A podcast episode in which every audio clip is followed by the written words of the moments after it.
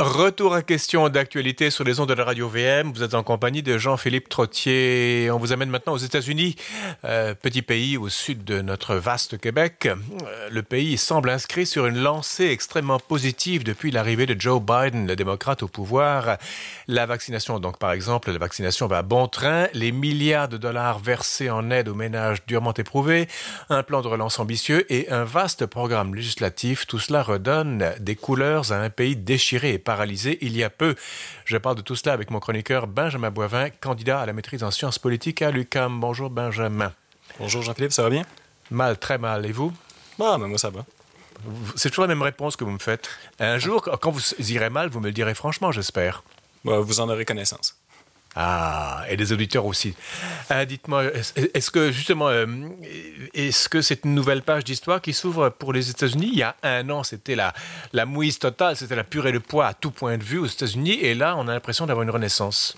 Ben, c'est certain qu'il faut faire attention aux hyperboles. On a été tenté dans les dernières années de décrire la société américaine dans des termes parfois un peu excessifs ah pour euh, décrire les misères de l'Amérique sous Trump. Et peut-être que maintenant, certains journalistes et puis certains commentateurs, dont je fais partie, peuvent être tentés de décrire les choses euh, avec un excès d'enthousiasme. Mais il est certain que depuis son arrivée au pouvoir, Joe Biden, euh, qui est soutenu par une, une majorité courte, mais une majorité certaine au Congrès, manifeste son désir d'utiliser ses nouveaux pouvoirs pour euh, vraiment faire des changements concrets dans la vie des gens, puis en particulier dans une perspective de, gestion des inégalités économiques, puis euh, gestion de crise au niveau sanitaire et économique euh, de façon très significative.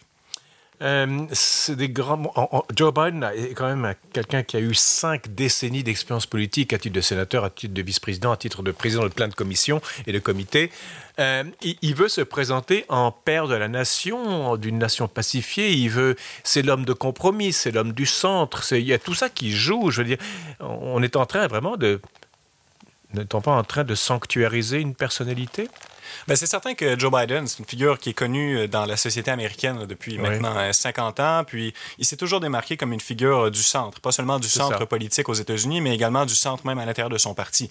Et puis dans les mm. dernières années, comme chacun sait, le Parti démocrate s'est diversifié, puis il y a eu une montée en puissance d'une certaine gauche plus populiste sur le plan économique, qui a notamment été incarnée par la personne de Bernie Sanders, mais aussi Elizabeth Warren et certains autres. Et puis Joe mm. Biden, il joue un peu le, le, le, le jeu d'essayer de réunifier sa coalition en mettant de l'avant une politique économique euh, qu'on pourrait qualifier de rupture avec euh, ce qui a été l'orthodoxie euh, de la société américaine dans les dernières décennies. Une politique mhm. économique plus activiste, plus énergique. Mais c'est assez clair aussi qu'il souhaite, il souhaite s'inscrire dans l'histoire et il, s'est entouré d'une équipe de conseillers, notamment d'historiens. Il cherche un peu à se présenter comme un, un nouveau Roosevelt, un Franklin Delano Roosevelt, qui était le président américain très connu qui a soutenu euh, le développement de la société américaine durant la Grande Dépression et puis la Seconde Guerre mondiale. Et ben puis d'ailleurs, le, New Deal, c'est lui. Exactement, oui. C'est la, transformation euh, de, de, de, l'économie pour faire une place à l'État aux États-Unis. Ça s'est fait sous Roosevelt. Et puis, de façon intéressante, euh, Biden a choisi de mettre un, un, tableau, un énorme tableau de Franklin Roosevelt dans son bureau ovale. Tous les présidents font des choix esthétiques qui sont censés signifier d'une certaine manière les, euh, les, les orientations politiques qu'ils feront, eh bien, le président précédent, euh, M. Trump, avait mis une, une, peinture de Andrew Jackson. Joe Biden lui a plutôt choisi de mettre une peinture de Roosevelt. Dis donc. Euh, rien ne le contredit pour l'instant. Depuis quelques mois, je veux dire, il semble faire mouche à, chaque, à, tout coup, non, Joe Biden? Mais ben, probablement que l'une des raisons pour lesquelles il a un certain succès, puis il jouit d'une certaine popularité, popularité toute relative, on, s'entend que la société américaine demeure très divisée. C'est parce qu'il semble avoir concentré ses efforts, ou, plus, ou, disons ses interventions publiques, sur des questions de nature économique. Puis dans un contexte de montée en puissance du populisme qu'on a connu dans les dernières années, les questions économiques, surtout la lutte contre les inégalités, la distribution de ressources économiques euh, aux familles, ben, est mhm. davantage susceptible de faire l'unité, puis d'être acceptée de manière positive, parce qu'elle a un impact concret et bien réel sur la vie des gens, même ceux qui pourraient euh, M. Biden en raison de ses, euh, de ses allégeances euh, démocrates. Donc, avec une perspective davantage axée sur les questions économiques, puis en s'intéressant un peu moins aux questions sociales de l'heure, puis aux guerres culturelles du moment, M. Biden semble avoir réuni les conditions pour, pour avoir un peu d'énergie de, derrière lui, si on veut. Peut-on imaginer que Joe Biden dépassera l'étiquette démocrate pour avoir juste l'étiquette États-Unis? Non, je ne crois pas. Je ne pense pas qu'on puisse s'attendre véritablement à une réunification de la société euh, américaine au-delà des frontières politiques de ce genre-là. Et puis, il est assez intéressant de souligner qu'en dépit de certains succès, certains mhm. succès récents, M. Biden n'est pas, pas capable, en fait, d'obtenir le soutien d'élus républicains, ni à la Chambre, ni au, au Sénat. Et puis, l'essentiel des mesures qu'il réussit à mettre en application sont soit des mesures exclusivement exécutives, on parle de décrets présidentiels, soit des mesures législatives qui s'inscrivent dans le contexte d'une procédure exceptionnelle qui s'appelle la réconciliation budgétaire et qui permet euh, au, euh, gouvernement de, de, faire avancer des projets de loi en dépit d'une simple majorité plutôt que d'une super majorité comme elle est nécessaire au Sénat pour la plupart des autres projets de loi. On peut rappeler qu'au Sénat, c'est 50-50 avec Kamala Harris, vice-présidente, qui, elle, démocrate, peut faire euh, pencher la balance en faveur des démocrates, 51-50, au, au, Palais des Congrès. à la Chambre des Congrès, pardonnez-moi, Benjamin, à la Chambre des Congrès, euh, les démocrates ont perdu la grande majorité qu'ils avaient avant. Ils ont gardé une majorité, mais elle s'est rétrécie. Euh, qu'allais-je dire? On est vraiment là j'ai l'impression qu'on est à la fin d'une période qui avait commencé, d'une période conservatrice, euh, je, au moins au, niveau au niveau économique à tout, à, tout le moins.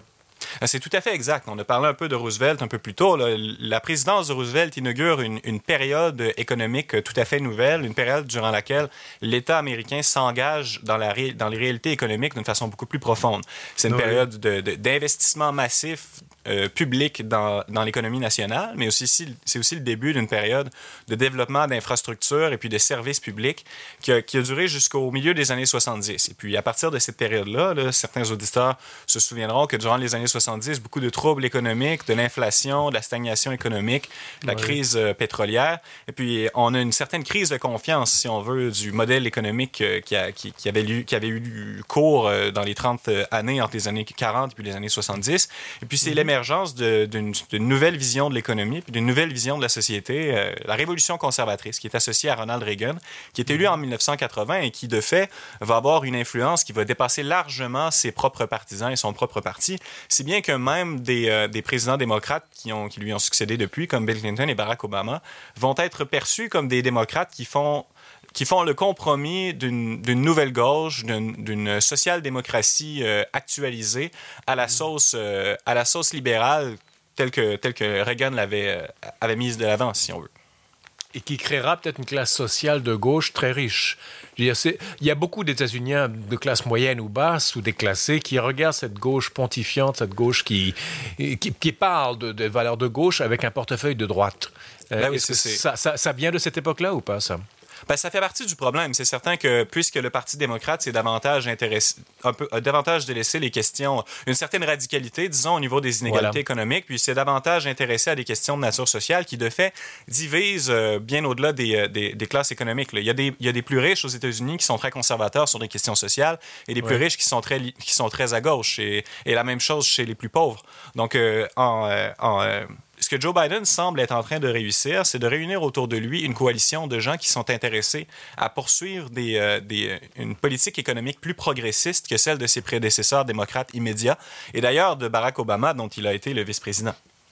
Euh, plus progressiste, ça veut dire quoi dans votre bouche, Benjamin Bourrin? Euh, plus dépensier dans le cas qui nous intéresse. Parce que dans, dans le cas de Barack Obama, on se souviendra qu'il était devenu président dans le contexte de la crise économique de 2008.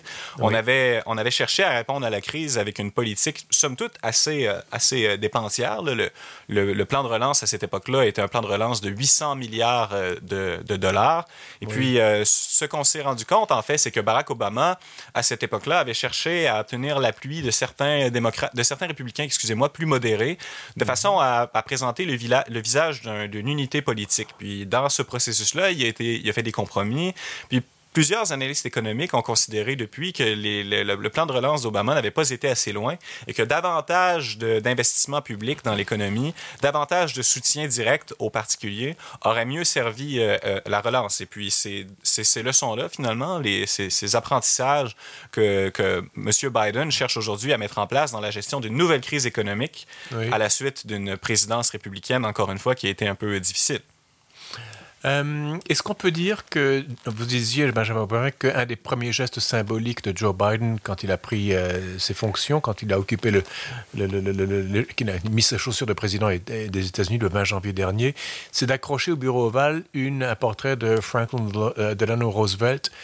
Est-ce qu'on peut dire que les idées économiques de Joe Biden, qu'on pourrait même appeler Bidenomics à la limite, c'est un New Deal bis, c'est un copier-coller de ce qui s'est fait dans les années 30 ben, je pense que la, question la question de savoir ce qui est dans le fond du cœur ou de l'esprit de Joe Biden, c'est une question qui est un peu difficile, un peu oiseuse. Ah, c'est une personnalité politique qui, qui, qui, fait dans la triangulation et qui cherche à plaire à ces différents, aux différents éléments de sa coalition, qui manifestement a évolué à travers le temps. Mais il est, il est assez clair que... triangulation voulant dire quoi, là? Ah, ben, dans un contexte politique, on veut dire aller chercher un peu à gauche, un peu à droite, essayer de plaire à un peu tout ah, le monde, oui, de formuler une politique euh, qui soit modérée, si on veut. Mais bon, Biden a manifestement pris acte du fait que dans l'aile gauche de son parti, euh, on a mhm. commencé à entendre des discours comme l'appel à un Green New Deal, un, New Deal vert, donc une, mhm. relance économique basée sur le, soutien à la, création d'une économie plus verte. Et puis mhm. Biden n'a pas accepté euh, ce, programme-là dans sa totalité, mais semble en avoir intégré, l'esprit dans son, dans son plan de relance qui a été adopté en mars dernier.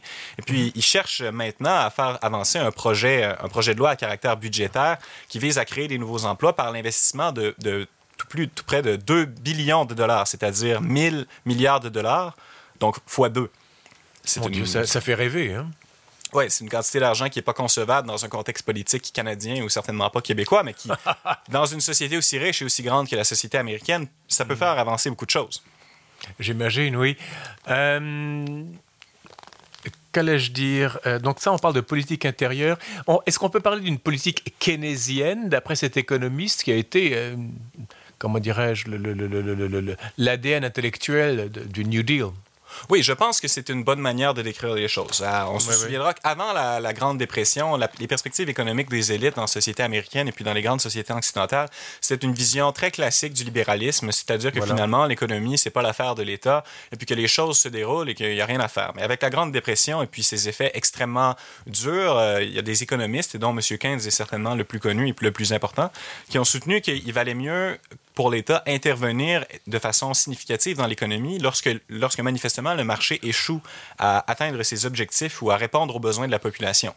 L'un des types d'interventions les plus clairs, les plus évidents d'une perspective canadienne, c'est l'injection massive de, de, ressources financières dans l'économie pour pallier à la, à l'absence de ressources économiques qui viennent du secteur privé. Et puis ça, c'est une perspective économique qui s'est affaiblie, comme je le disais un peu plus tôt, dans les années 70, et qui, depuis la, les contre-coups de la crise économique de 2008, est redevenue plus populaire. Dans des milieux intellectuels, des milieux économiques, on a commencé à se dire que finalement, le keynésianisme, c'était pas une si mauvaise euh, idée que ça. Et puis ça a d'ailleurs inspiré en partie la politique d'Obama, c'est tout simplement qu'elle n'était pas aussi radicale ou aussi intense que celle de Biden maintenant. Il y a et puis c'est certain que la c'est certain que l'aile gauche du Parti euh, démocrate a, poussé Biden dans cette direction-là dans les dernières années. Il y a quand même, Benjamin Boivin, une, différence entre les années 30, c'est que je ne suis pas sûr que les États-Unis étaient aussi endettés à l'époque qu'ils le sont aujourd'hui. J'ai l'impression qu'avec Biden, euh, la distribution de gâteaux et de bonbons universels, on, est en euphorie, on n'a qu'à regarder les marchés financiers, c'est la folie furieuse maintenant. Euh, pourtant, les États-Unis sont dans le trou dans avec ah. la dette, alors que ce n'était pas le cas, ou beaucoup moins, je pense, corrigez-moi, dans les années 30. Ah non, non. C'est certain qu'à cette époque-là, l'État était beaucoup plus petit, il, y avait, il faisait beaucoup moins de choses, et puis il y, avait beaucoup moins de dettes. Puis par ailleurs, la population américaine, moins que d'autres sociétés occidentales, mais malgré tout, est vieillissante. Et puis la question de la dette, de l'endettement, du, déficit est une question qui demeure importante. Puis dans, dans en des termes de, de, de, pensée économique, on peut se pencher sur ce problème-là de diverses manières. Mais il est assez clair que contrairement à ce qui avait eu cours depuis les années 80, 90 et 2000, la perspective du déficit et puis de la dette inquiète moins dans l'espace public et puis dans la conscience euh, collective qu'elle n'avait qu'elle n'avait inquiété à, à, la suite du régime de Reagan. Et puis finalement, même les républicains aujourd'hui semblent beaucoup moins préoccupés par la question de la dette. D'ailleurs, l'une des causes euh, importantes de l'endettement récent des États-Unis, c'est la politique fiscale de Trump qui avait été très généreuse à l'égard des riches, mais assez peu, euh, assez peu durable sur le plan de la, de la gestion de la dette. Alors justement, la politique fiscale de Biden va de, pour financer tout ça. C'est bien beau d'émettre des obligations d'État, mais il y a quand même on parle, est-ce que j'ai bien lu, d'imposition des sociétés? Aux États-Unis, imposer les individus, les sociétés, c'est très délicat. Ce pays est allergique aux taxes, oui, contrairement à l'Europe. Et à juste titre, d'ailleurs, c'est intéressant de constater qu'aux États-Unis, la question de la taxation est une question qui est véritablement politique et que les, les, citoyens se, se, questionnent de façon sérieuse et, accentuée à, savoir qu'est-ce qui va être fait avec l'argent qui leur est pris par l'État pour, euh, pour euh, agir de différentes manières. Mais par ailleurs, euh, finalement, depuis les années 80, l'idée d'augmenter les taxes ou d'augmenter les impôts était presque devenue un, un, tabou. Il était presque inconcevable pour les, les, figures politiques de haut niveau d'avancer un projet qui impliquait d'augmenter les taxes et les impôts, même pour les plus riches ou pour les sociétés, sans être ridiculisé ou considéré comme finalement une personne qui, qui, vit dans les nuages. Puis je pense qu'il est quand même raisonnable pour une société comme les États-Unis aujourd'hui, qui, qui, a des taux de taxation assez bas euh, pour des personnes ou des compagnies qui ont des, euh, des, très, très grandes richesses, de reconsidérer un peu ce dogme de la, de, de la faible taxation pour euh, soutenir, un, pour soutenir le développement de, de, services publics qui pourraient aider la population dans un contexte assez difficile, même extrêmement difficile. Il y a le mot socialiste que Donald Trump a utilisé à, tout bout de champ. Euh, c'est un épouvantail pour une grande partie des États-Unis. Je reviens à l'idée euh, qu'on connaît esquissée brièvement, Benjamin Boivin, de l'extrême polarisation du pays. On, vit, j'ai l'impression, quelques mois de grâce. La vaccination avance bien. Bon, les infections à la COVID continuent à grimper, mais on voit le bout du tunnel. Euh, il y a beaucoup de bons signaux qui apparaissent, mais le pays demeure profondément euh, clivé, et notamment au niveau de la taxation, qui fait penser à un, un camp concentrationnaire communiste. Oui, ben, c'est certain que la, la, perspective du socialisme a été agitée comme un épouvantail dans la culture politique américaine depuis, euh, depuis belle lurette, euh, en particulier à l'époque de l'Union soviétique. J'ai l'impression qu'aujourd'hui, avec la montée en puissance de générations un peu plus jeunes, un peu moins, qui n'ont pas vécu l'expérience d'un monde bipolaire avec l'Union soviétique, le, le, mot euh, socialisme ne fait plus peur de la, même, de la même façon à une bonne partie de la population. Et puis par ailleurs, de décrire Joe Biden, qui est un sénateur, qui a été un sénateur démocrate pendant 35 ans, euh, très libéral, institutionnel comme un socialiste, c'est de façon évidente de l'ordre de l'hyperbole. Et puis la politique économique actuelle du mm-hmm. gouvernement américain n'est pas plus socialiste que celle récente du gouvernement canadien. La, réalité, c'est que je, je, pense que les, ce, qui, ce qui fait euh, la nature du clivage le plus important dans la culture politique américaine en ce moment, c'est pas tellement des clivages de nature économique, quoi qu'il demeure euh, la, la, la, rhétorique un peu incendiaire de la part de, de représentants euh, républicains, c'est davantage des questions sociales. Et puis dans les prochaines années, on va voir ce qui, ce qui risque d'arriver avec la Cour suprême, mais il y a des questions sociales qui vont revenir à l'avant-plan, notamment celle de l'avortement. Oui. Et l'hyperbole de ce côté-là n'est pas que les républicains, elle est aussi du côté des, démocrates.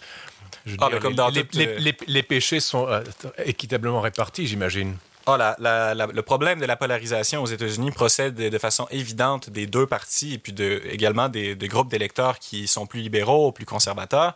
Mais je ne mhm. je, je suis pas certain qu'on puisse euh, parler d'une faute partagée euh, de façon strictement égale, puisqu'on se souviendra qu'il y a quelques semaines seulement, de très nombreux élus républicains refusaient de reconnaître le résultat de l'élection qui avait euh, porté euh, Joe Biden au pouvoir, ce que les démocrates n'ont jamais fait, euh, même en 2016. Non, ils ont fait d'autres choses, les démocrates, en revanche.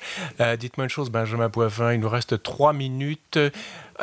on parle de plein de réformes ici de la part de Joe Biden et de, sa, de son gouvernement il a été question avant les élections de court packing, c'est-à-dire que maintenant il y a six juges à la Cour suprême qui sont conservateurs, entre guillemets, et trois progressistes, entre guillemets. Euh, les démocrates ne peuvent pas défaire ça. Ils ont dit, bah alors, on va rajouter d'autres juges pour noyer les, les six conservateurs. Est-ce que ça, c'est quelque chose qui, comment ben, qui a une chance d'aboutir ou pas? Oui, durant l'élection, c'est une question qui a été discutée, euh, notamment par un certain nombre d'intellectuels démocrates, et de façon intéressante. On aurait pu croire que c'était euh, un épouvantail, mais ça, ça, semble être en voie de peut-être se concrétiser, ou du moins de faire sa marche à travers le processus législatif. Le, le, le, gouvernement euh, dirigé par Joe Biden ne semble pas nécessairement vouloir mettre en œuvre une telle procédure, mais a tout de même mis en place un, groupe d'experts pour évaluer les différents types de réformes qui pourraient être faites au, sujet de la Cour suprême. Et puis au Congrès, à la Chambre, ben, il y a, il des discussions sur cette question-là actuellement. Donc, on verra dans les, dans les prochaines semaines, mais il demeure assez difficile d'envisager l'application de cette réforme-là. Premièrement, parce qu'elle serait susceptible de susciter la frustration d'une très bonne partie de la population. Et par ailleurs, parce que les, les démocrates auraient peut-être un nombre d'élus suffisant pour faire passer le projet à la Chambre, mais certainement pas au Sénat. Ouf, Benjamin Boivin, merci beaucoup pour ces propos sur Joe Biden et son esprit de réforme. Ah, on vous retrouve dans, deux semaines? Oui, tout à fait. Merci beaucoup, Benjamin. À bientôt. Voilà, c'est la fin de l'émission. Demain, portrait de Sainte Catherine Tekakwita à la régie Daniel Fortin. Ici, Jean-Philippe Trottier. Je vous dis merci de votre fidélité. Je vous donne rendez-vous entre-temps. Je vous suggère, je vous invite fortement à rester à l'antenne de Radio VM.